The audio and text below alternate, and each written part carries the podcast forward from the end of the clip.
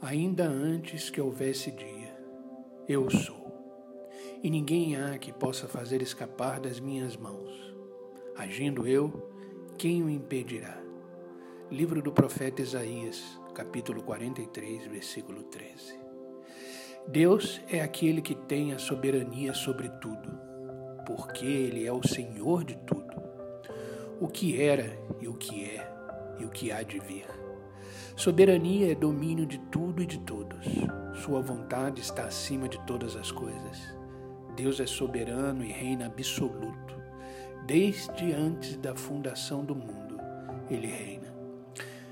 Sem esta soberania, ele não poderia executar toda a sua vontade. Isto lhe fará sem impedimento algum por toda a eternidade. Afinal, agindo ele, quem o impedirá? Confie em Deus e descanse em seus braços. Deus é soberano, é fiel, é justo. Independente do que você esteja passando, nada, nada está acima da soberania de Deus. Ele tem em suas mãos o controle de todas as coisas.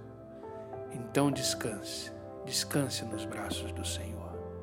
Vamos orar? Senhor Deus, que maravilhoso e que magnífico é ter um Deus soberano. Não há ninguém que possa semelhar-se ao Senhor.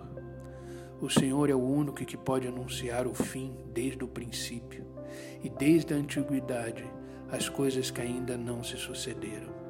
O Senhor nos chamou para sermos seus filhos, Pai, e tem cumprido e executado o seu propósito soberano sobre nossas vidas.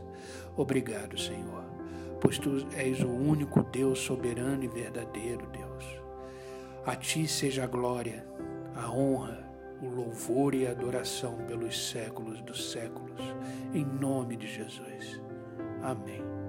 Que Deus te abençoe